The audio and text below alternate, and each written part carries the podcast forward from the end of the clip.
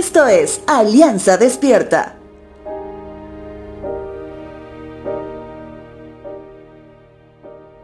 Cuando los papás se enteran de lo que se trata el bullying, o en otras palabras, y lo digo con sarcasmo, el arte del abuso, algunos, además de estar en desacuerdo porque la víctima es uno de sus hijos, piensan que el bullying es algo relativamente nuevo.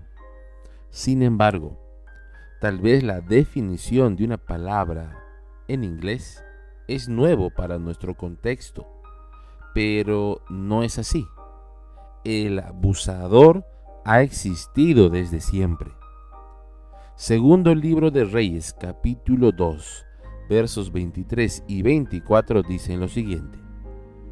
Después, Eliseo salió de Jericó y subió a Betel. Mientras iba por el camino, unos muchachos de la ciudad comenzaron a burlarse y a reírse de él.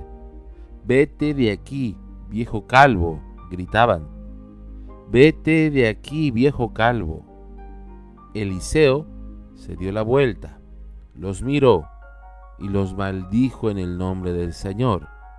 Entonces dos osos salieron del bosque y atacaron a cuarenta y dos de ellos. Te recuerdo quién es Eliseo. Es el discípulo de Elías, el varón que en obediencia a Dios fue una pieza fundamental para que el paganismo conozca del verdadero y único Dios de los cielos. En ese sentido, Eliseo debía continuar con su tarea. Y es en ese interín donde Eliseo, habiendo sido un puente del poder de Dios en Jericó, para que el agua sea salubre, se encuentra con estos muchachos, un grupo de abusadores.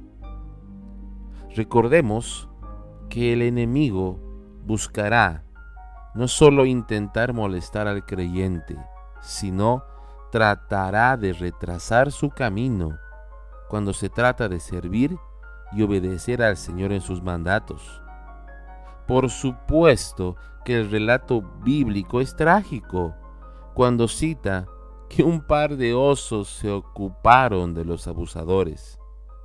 Creo bien que muchos padres quisieran a ese par de osos cuando el abusador de turno justo es un compañero de clases de sus hijos. Recuerda, la palabra de Dios asegura que es Él quien pagará toda injusticia y que a pesar que vivimos en un mundo donde el pecado camina campante en la calle, donde abunda el pecado, sobreabundará la gracia de Dios.